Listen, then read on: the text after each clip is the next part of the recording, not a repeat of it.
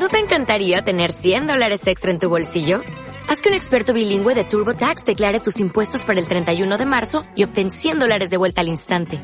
Porque no importa cuáles hayan sido tus logros del año pasado, TurboTax hace que cuenten. Obtén 100 dólares de vuelta y tus impuestos con 100% de precisión. Solo con Intuit TurboTax. Debes declarar para el 31 de marzo. Crédito solo aplicable al costo de la presentación federal con TurboTax Full Service. Oferta sujeta a cambios o cancelación en cualquier momento.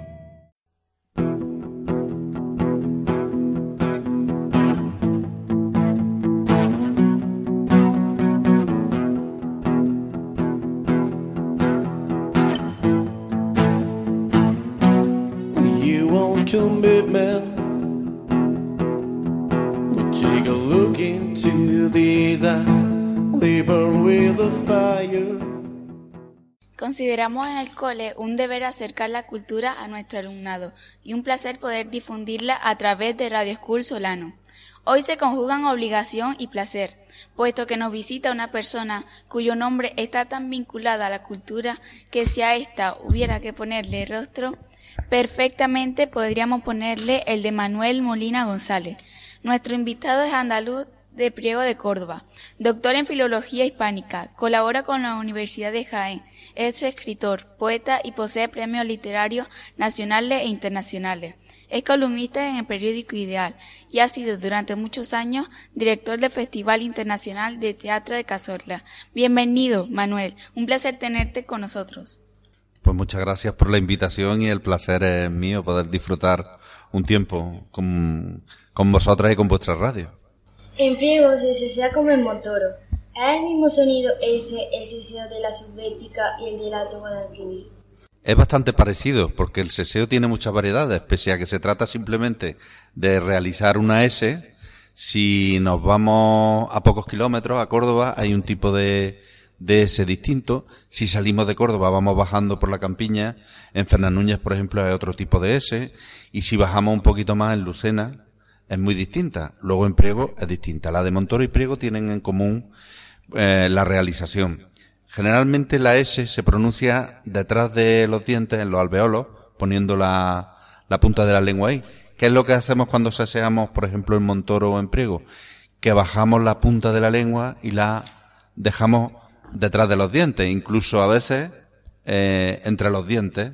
La hacemos, por así decirlo, para que lo entendamos, en lugar de pronunciarlo en los alveolos, lo pronunciaríamos casi entre los dientes. Y la lengua, en lugar de estar cóncava del todo, se pone un poquito más plana y por los, la- por los laterales, por los lados, sale el aire. Esto parece un poco complejo. Fijaros todo lo que hacemos cuando pronunciamos una S, ¿no? Muy diferente porque eh, ellos la retraen, la retraen más. En, en la S de Lucena, por ejemplo, es muy parecida a la de que hay cerca de Córdoba, a la de eh, Fernández Núñez, ¿no? Ellos Lucena, dicen Lucena, porque hay quizá un poquito más de retención entre la lengua, de la punta de la lengua con, con la parte dental. Nos- eh, nosotros, tanto en Montoro como en Priego, dejamos salir el aire mucho más. Por eso, eh, esa, esa diferencia. Nos consta que ha escuchado la entrevista que realizamos a Antonio Manuel y en ella nos explica que el origen de algunos sonidos de la habla andaluza tiene que ver con el uso del alifato para transcribir lo que escuchaban de los conquistadores castellanos los habitantes de Al-Ándalus. ¿Cuál es tu punto de vista? Yo comparto ese razonamiento que hace An- Antonio Manuel, hay una influencia. Las lenguas son algo vivo y todo lo que, y, también se contagian, se contagian en el sentido positivo. Toda la, la nuestra es un cúmulo, ¿no? Y todas las lenguas son la suma de todo lo que van recibiendo, aunque en latín es el 80%, por ejemplo, tanto en- en el vocabulario, luego está el, el uso, la norma. Y cuando se utiliza, las expresiones de norma y uso son distintas a veces de lo más académico. Eh, nosotros, por ejemplo, no hemos llegado tanto a la parte gutural, a la parte de atrás de vocalizaciones, no hemos quedado un poco ahí en el sonido de la, de la J, de la G. Eh, por ejemplo, en el árabe ahí hay mucha condensación, a partir de ahí hay mucha condensación de, de, de sonido, ¿no? Fonéticamente. Nosotros, desde el velo hacia adelante, tenemos toda, todas nuestras pronunciaciones y es indudable la influencia de, que tuvo el alifato. Yo voy a contar una anécdota que explica todo esto. Eh, yo vivo en un pueblo en Priego de Córdoba, donde se sesea, el casco urbano se sesea, y alrededor, en un radio de, de 2, 3, 5 kilómetros, hay muchas aldeas, núcleos pequeñitos. Bueno, tú vas a una aldea y sesean, y en la aldea de al lado hay distinción entre la S y la C. Y en otra eh, sesean. Todo depende de la gente que, que vivió allí. Por ejemplo, si yo te digo Sagra, Sagrilla, el nombre suena árabe, sesean. La influencia evidentemente ha sido árabe. Eh, sin embargo, tenemos otros pueblos al lado, el Castellar, donde nací yo, aunque no me crié allí luego al final, toda mi familia distingue ese El Castellar suena a Castilla, de, de los castellanos que vinieron. Zamorano suena también a Castilla, distingue entre la S y la C. Y sin embargo, otros nombres populares, Esparragal o sesean. Entonces, esa es la, yo lo tengo en mi, en mi propio pueblo, la evidencia de la influencia de quien, quien ha poblado un lugar, como ha dejado en la pronunciación ese, ese resto. Todas las lenguas están en constante evolución y uno de los criterios para considerarlas más o menos avanzadas es la economía del lenguaje. ¿Se alejan en este sentido cada vez más la habla andaluza del castellano o España de Castilla? Del estándar de la norma, evidentemente. El castellano, el, el castellano es, dentro de los dialectos que ha habido, que han conformado la lengua uniforme, lo que entendemos por castellano, que tiene muchas variedades, el, las variantes andaluz que tenemos en Andalucía, porque es complicado también decir el andaluz, son muchas variantes, siempre han sido las que han llegado más lejos. Y si en economía lingüística, ante dos términos, yo soy capaz de comunicarme con el que menos medios, menos recursos empleo, evidentemente evoluciona más, ¿no? La lengua tiende a ser económica. Un ejemplo en el, en la lengua escrita es el WhatsApp. Podemos comunicarnos con menos eh, utilización de vocales y consonantes. Utilizamos eso. Que no es ningún invento, porque los romanos ya en las lápidas escribían así por una cuestión también muy práctica. Si tú tienes que esculpir una palabra entera y, sin embargo, eh, es muy complicado y, sin embargo, si tú eres capaz de transmitir con menos, mm, con menos mm, consonantes o menos vocales la misma palabra, como un trabajo duro, elige la menor. Entonces se abreviaba también. El, el WhatsApp de los romanos era el que escribían en las lápidas, en las inscripciones, ¿no? La palabra Víctor, por ejemplo, que significa victoria, pues ponían una V y una especie de O dentro. Eso ya todo el mundo entendía que era Víctor. En el WhatsApp que hacemos, ¿no? ¿Qué? Y, me, me he ahorrado tres elementos con una K. Pues igual. El, el, andaluz es la forma más evolucionada. Parece mentira que hayamos sido los que más lejos han llegado extendiendo el latín, las formas que tenía el latín, y sin embargo el modelo que miramos casi siempre es el que menos económicamente ha resuelto, que es el modelo castellano. Efectivamente. Eh, bueno, eh, también Damaso Alonso, me acuerdo que, decía que éramos eh, una de las regiones más ricas precisamente por la expresividad.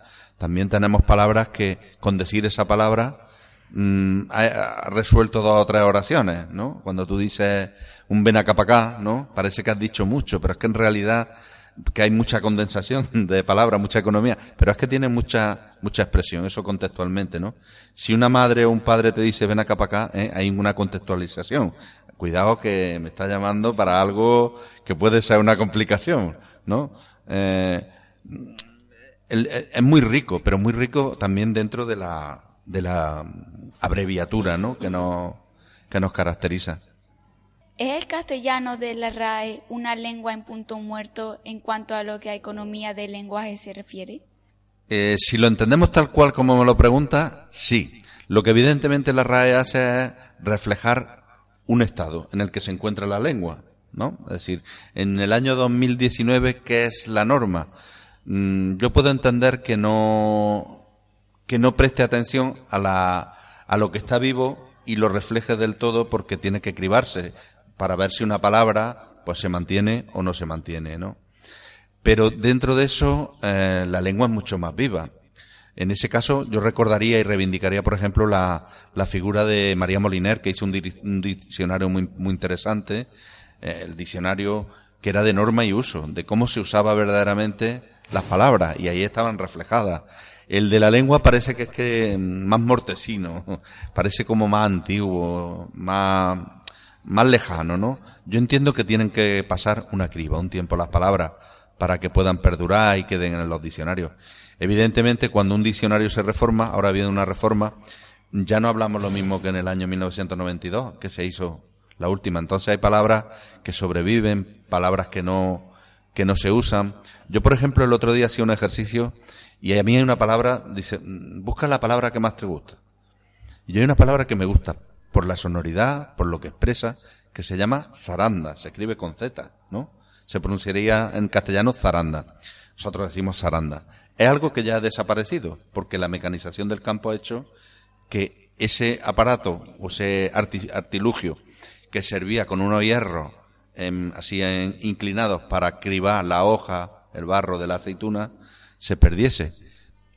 Acabará a lo mejor en un diccionario histórico o etimológico, pero ya probablemente en el de la academia le queda poco. Es lo que llaman las palabras moribundas, palabras que están luchando ahí por, poder resistir, pero si su uso cambia, evidentemente desaparecen. Pero el castellano parece que cambia solo con el, uso de palabras. Unas mueren, otras nacen, pero en lo que es economía del lenguaje, contracciones, o por ejemplo el participio acabado en Claro, eso Ya ni en el norte, yo que subo mucho a Bilbao, y nadie dice Es lo que hemos hablado de decir. Mm, por ejemplo, la academia es contradictoria. Te dice, en la lengua eh, oral se admite la pérdida de la D intervocálica, sobre todo los participios. Si es que no lo dice nada, eso, eso se ha ganado ya. Así que como, eh, como determinadas formas verbales que no, que no se utilizan, ¿no? El subjuntivo, el futuro es un hubiere.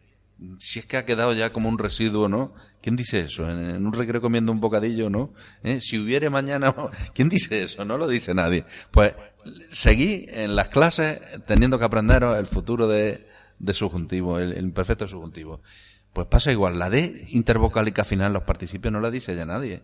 Debería admitirse y lo mismo que se admiten en la lengua oral, pues admitirla en la lengua escrita y ya está, no pasaría nada, ¿no? Estamos intentando en el cole, con entrevistas como esta, arrancar de raíz prejuicios infundados respecto a nuestro acento y, y, nuestra forma de expresarnos que, por desgracia, habían calado tanto en parte de nuestro alumnado como de la sociedad montoreña. ¿Piensas que es algo extendido a toda Andalucía y quién crees que debe responsabilizarse para impedir que eso ocurra? Bien, por partes, ¿no? Eh, la primera. Eh, hay un ejemplo, a mí me duele mucho un ejemplo cuando yo veo un presentador andaluz que me consta que se sea o que cecea y llega a un informativo nacional y desaparece ese seseo y ese ceceo. O cuando un actor es andaluz y tiene esas variantes, o cualquier otra variante que utilizamos en Andalucía, y te dice, para poder ir a los castings y poder trabajar, tengo que ocultar el, el acento y hacerme con la norma un poco, diríamos, castellana, ¿verdad? Hay una renuncia. Sin embargo, tenemos un ejemplo que a mí personalmente me gusta halagarlo a ellos, pero ver el complejo que tenemos, el de los canarios. En principio, ¿no? Yo, cada vez que hay una conexión con Canarias de, de Radio Nacional, que es la castellana, o de cualquier otra emisora de ámbito nacional, nadie oculta el seseo en Canarias, nadie. Y nos pasa igual con Sudamérica. Cuando algún sudamericano habla, generalmente si se sea, mantiene su seseo. ¿eh? Eh, esté en un telediario, esté en, haciendo de actor o esté donde esté, mantiene su, su identidad, su formación como lingüista, como, perdón, como, como hablante que se ha formado lingüísticamente. Y sin embargo nosotros tenemos ese complejo y lo admitimos con facilidad. También puede que haya un condicionante socio-histórico, ¿no? Y como hemos tenido carencias, por así decirlo, y muchas veces quien ha llegado al norte de España han sido emigrantes, que por desgracia pues no habían podido acceder a lo mejor a la cultura, a la educación, pues eh, en cuanto podrían evolucionar se quitaban ese estigma ocultando el origen. Y entonces se ha estereotipado, se ha quedado como tópico. Y cada vez que aparece alguien que se le permite sea o CCA, a mí me, me, duele mucho porque casi siempre es el de la condición social más baja, el que limpia la casa, eh, no sé, le dan un oficio siempre, no es el jefe de la empresa, ¿verdad?, que ha triunfado. Nunca, nunca he visto en una serie de televisión un jefe de una empresa, una jefa de una empresa que se sé. ¿Quién debería facilitar todo esto? Vamos a empezar por lo más cercano. la escuela. La escuela se debe permitir, ¿no? Los dictados esos de Valladolid con V, ¿no? Que yo llegué a conocer, eso ha cambiado. Pues se puede ir cambiando también. Todos sabemos cuando utilizamos la S o la C o la Z. Seguro. Lo, lo, lo sabemos. En segundo lugar, aparte de la escuela, que, que debería admitir lo que hay, lo que es obvio el hecho, eh, desde la institución administrativa, en este caso, pues a lo mejor la Junta de Andalucía, y los medios de comunicación, sobre todo uno, Canal Sur. ¿Cuántos eh, presentadores conocemos en Canal Sur que se sean o que se cen? Prácticamente uno, dos, una anécdota. Y sin embargo, en, dentro de los ocho millones de andaluces y dentro de todo el personal que trabaja en esos medios públicos, hay gente que se sea y que, y que se sea. Entonces, ahí también tenemos un baluarte que no se explota. También me da eh, mucha pena, mmm, voy a decir dos nombres, pero no quiero significarlo solo en ella. Por ejemplo, la presidenta Susana Díaz es seseante, de un barrio de Sevilla que sesea. Y en la misma entrevista sesea, cecea, distingue. La ministra que hay ahora mismo de Hacienda también, que es andaluza. Igual, te puedo decir, los presupuestos han sido un acontecimiento, te dice la SAI, eh, para todos los ciudadanos. O se sea o no se sea. Pero si eres seseante, se sea, que es lo más natural. Entonces,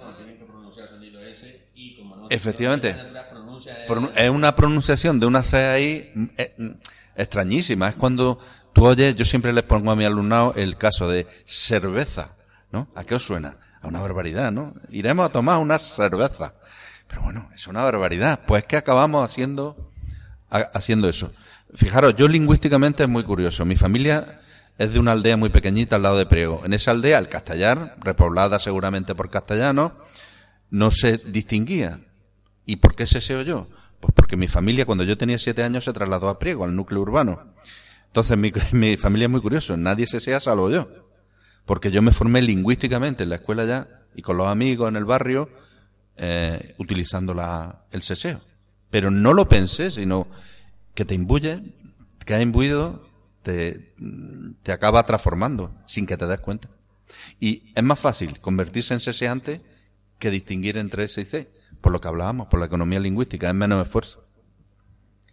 El enemigo para valorar la riqueza oral y lingüística de la habla andaluza, ¿lo tenemos en casa?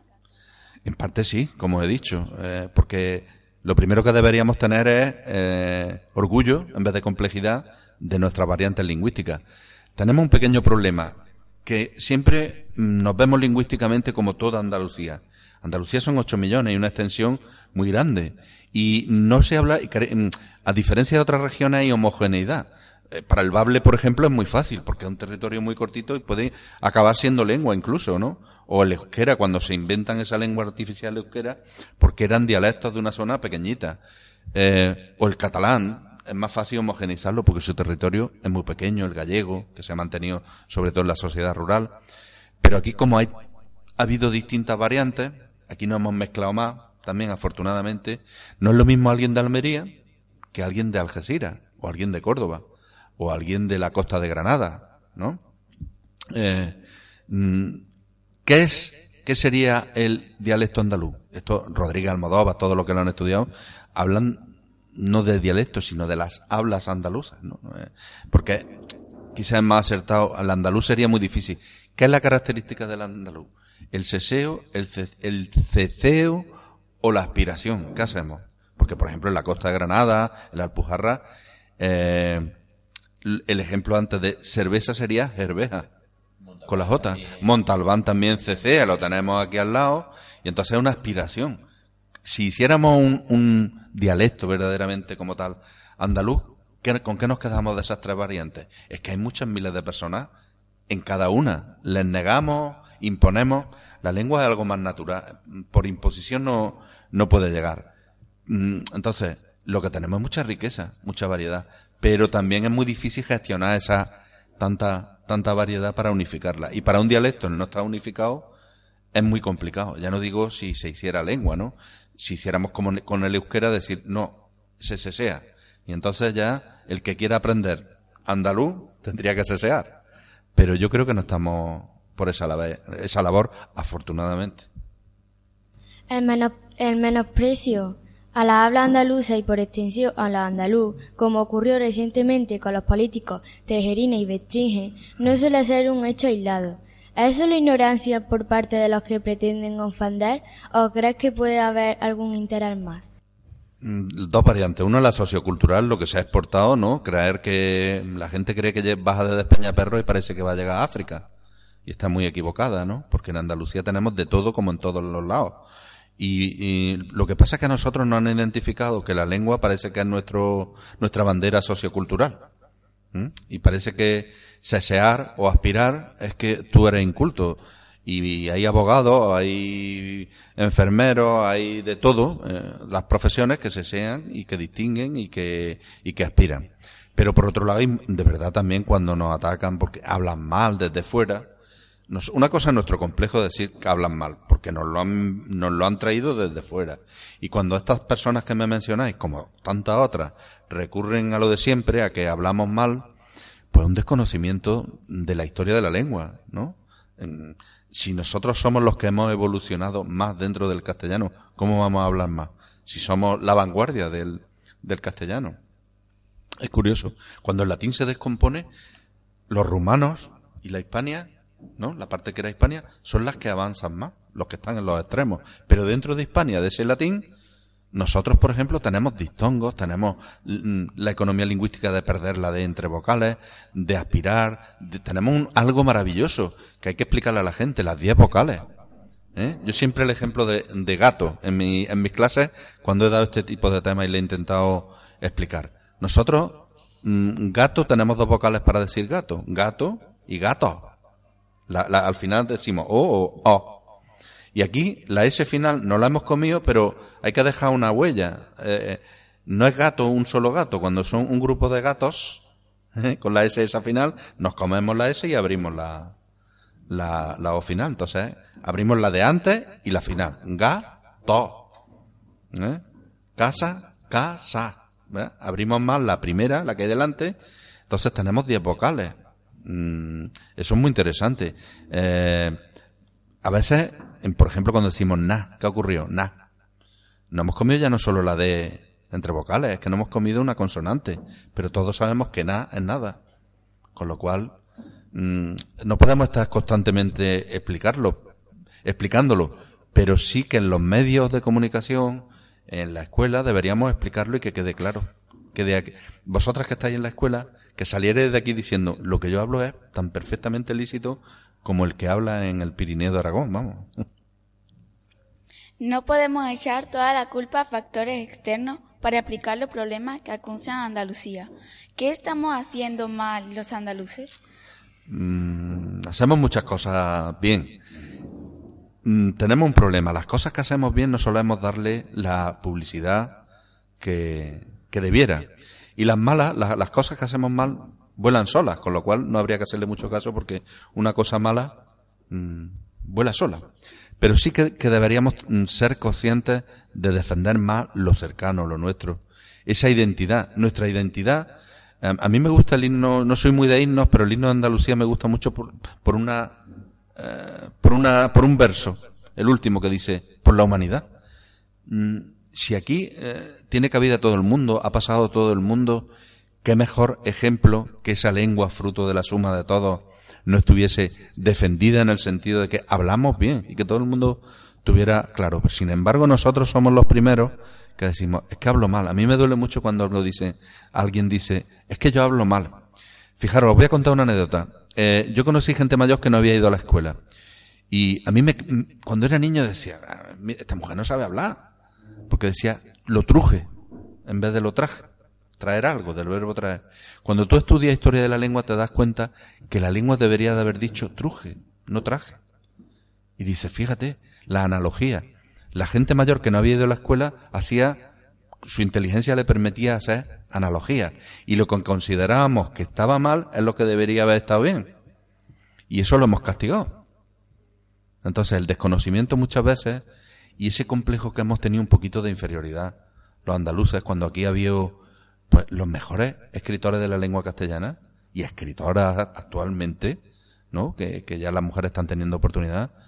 Eh, tenemos premios Nobel, tenemos eh, desde todos los ámbitos de la vida, mm, personas que han destacado. Entonces, vamos a, y que han seseado o que han aspirado. Entonces, eso debería servirnos para tener mm, nosotros más autoestima. En Andalucía, ¿estamos confundiendo cultura con folclore? En ocasiones, por desgracia, sí, ¿no? Eh, mm, ahora, por ejemplo, ¿no? Que hay un debate muy importante.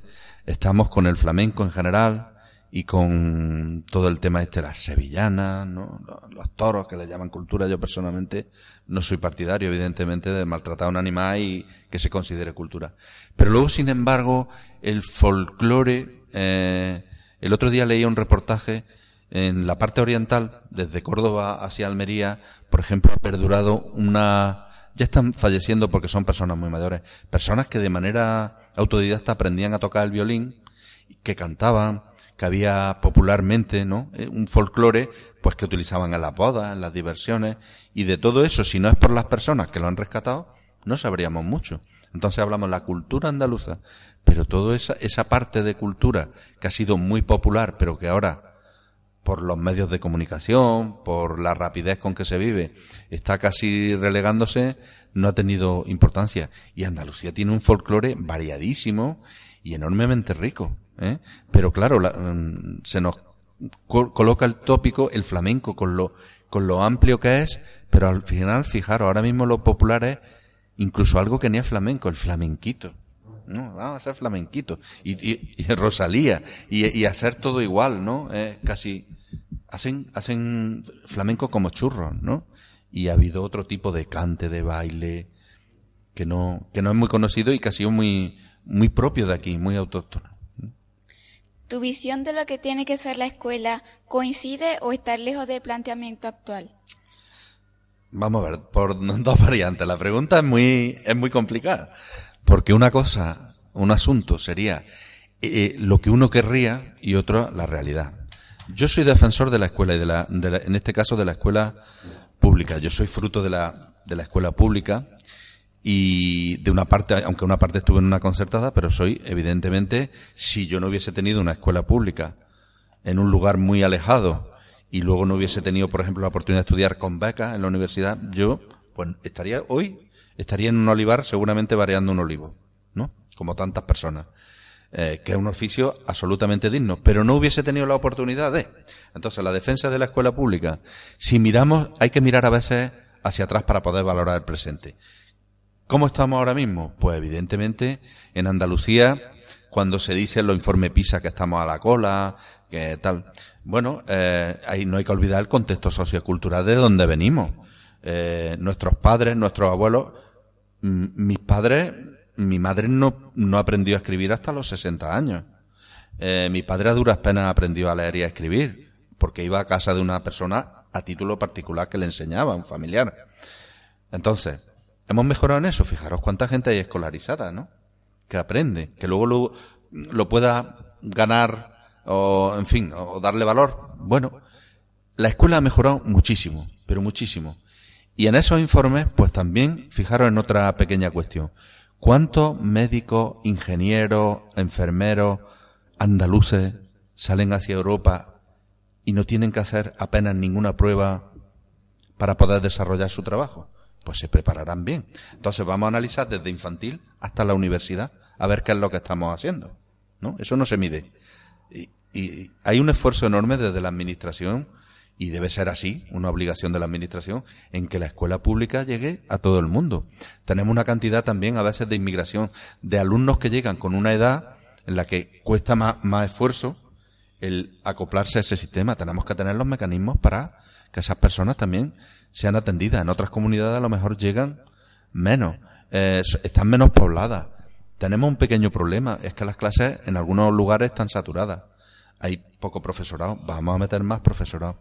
Soy optimista en lo que tenemos. Ahora, ¿se puede mejorar? Evidentemente. ¿no? El tipo de escuela, pues yo soy muy heredero en ese sentido de la institución libre de enseñanza, de una escuela que sea menos memorística, que sea más abierta, que conozca perfectamente su entorno, que tenga opción a ser alfabetizada eh, digitalmente, porque si no va a tener ahí una brecha. ¿no? Hoy todos los niños tienen un móvil, pero vamos a enseñarles a esa información cómo se maneja ese móvil, para que no sean ciudadanos ni ciudadanas que, que sean fácilmente manipulables, ¿no? Una sociedad crítica. No sé si me he explicado. Iberos, fenicios, tartésicos, griegos, cartagineses, romanos, visigodos, bizantinos, musulmanes, judíos, cristianos, resumiendo, andaluces. La diversidad enriquece. Totalmente, yo creo que es nuestro mayor orgullo en la mezcla. Somos afortunadamente impuros, ¿no? Eh, hay otras comunidades, con, en, dentro de algunas comunidades, algunas personas con mucha malicia han buscado incluso buscar su RH a ver la sangre de qué color era, ¿no? Pero aquí yo creo que, que tenemos la suerte de que nuestra sangre, por nuestra sangre, por nuestras venas, eh, fluyen muchas mezclas. Y creo que eso a veces incluso emocionante, porque nos hace mejores, ¿no? La selección natural es la mezcla. Entonces, ¿qué mejor mezcla que, eh, que todos los que ha llegado, ha dejado su pozo, ha dejado parte de lo mejor de la cultura, porque al final lo que más perdura casi siempre es lo mejor. Y, y, aquí hemos tenido la suerte de que las principales culturas que ha habido en esa gran olla caliente a veces que es el Mediterráneo hayan pasado y nos hayan dejado algo. Yo el otro día lo comentaba paseando por Córdoba, digo, es que hemos ido varias veces casi capital del mundo, ¿no? Con los romanos, uno de los lugares más importantes del mundo, y con los árabes, ¿no? Eh, cuando Córdoba fue la capital prácticamente del mundo. Eso todo el mundo no puede decirle y ese resto queda por ahí. Entonces tenemos esa autoestima de la que hablábamos, es decir, eh, hay que potenciarla conociendo nuestra historia, ¿no? Y esa mezcla es que debería ser un valor. Decir, yo afortunadamente soy una mezcla. Es fantástico. Hablemos de Córdoba. ¿Con qué frase te quedas? ¿Quién te ha visto y quién te ve o cualquier tiempo pasado fue peor? Vamos la historia nos dice que cualquier tiempo pasado, evidentemente, fue peor. Yo siempre pongo un ejemplo, es decir, tú te podías morir por una gripe. Si Fleming no hubiese tenido un descuido en el laboratorio y hubiese descubierto la penicilina, ¿no? Hoy mm, mucha gente fallecería.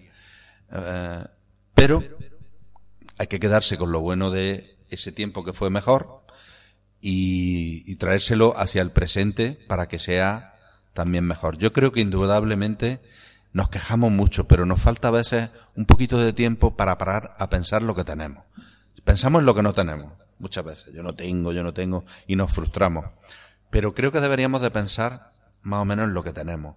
Que mucha gente accede a la, a la educación, que mucha gente, mucha gente puede acceder por suerte a la, a la sanidad, no se muere de una gripe, que la gente puede aprender a leer y a escribir, que en esta brecha ahora que lo digital eh, nos puede crear, estamos intentando desde la escuela a lo mejor paliarlo, que nuestra sociedad tiene más derechos, que vive en libertad, que ahora hay un tiempo convulso porque aparece un partido que quiere volver a, años atrás, pero yo creo que no, no va a llegar a cuajar, porque en el momento en que nos vaya un poquito mejor nos vamos a dar cuenta que hay que valorar lo que tenemos. Y lo que tenemos mm, ha costado muchos siglos, ha costado la vida de muchas personas, de mucho esfuerzo, y creo que nos, nos hace mejores.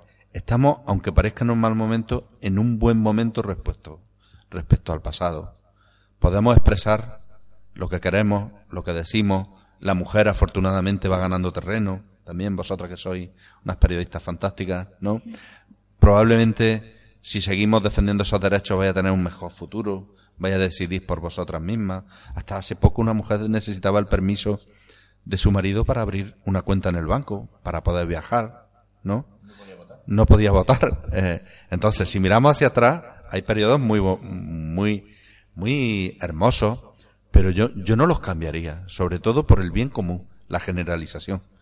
¿Cómo vivían en el siglo XIX una parte de la sociedad más alta o de la burguesía tal alta, pues vivía seguramente muy bien, con mucha gente que le hacía muchas cosas. No necesitaba una lavadora, ¿no? El gran invento de una lavadora, ni un baño. Hasta hace muy poco no había baño en las casas. Y no había agua caliente. Entonces, yo no me gustaría vivir en otro tiempo distinto del que, del que me ha tocado. Muchas gracias, Manuel, por visitarnos y compartir con nosotros la jornada de hoy, que, por cierto, solo acaba de empezar, porque seguidamente va a realizar unos talleres con los alumnos y alumnas de quinto y sexto de primaria, en los que seguro vamos a divertirnos y a aprender. Un placer escuchar tus palabras y ojalá que podamos tenerte alguna vez más con nosotros. Te esperamos deseándote que seas muy feliz. Pues igualmente os deseo mucha felicidad, que vuestro futuro sea muy halagüeño y que sigáis disfrutando tanto de la enseñanza que estáis eh, desarrollando en este cole como de esta radio, que me parece una idea fantástica para, para poder comunicarnos. He estado muy a gusto y os agradezco por la acogida que me habéis dado.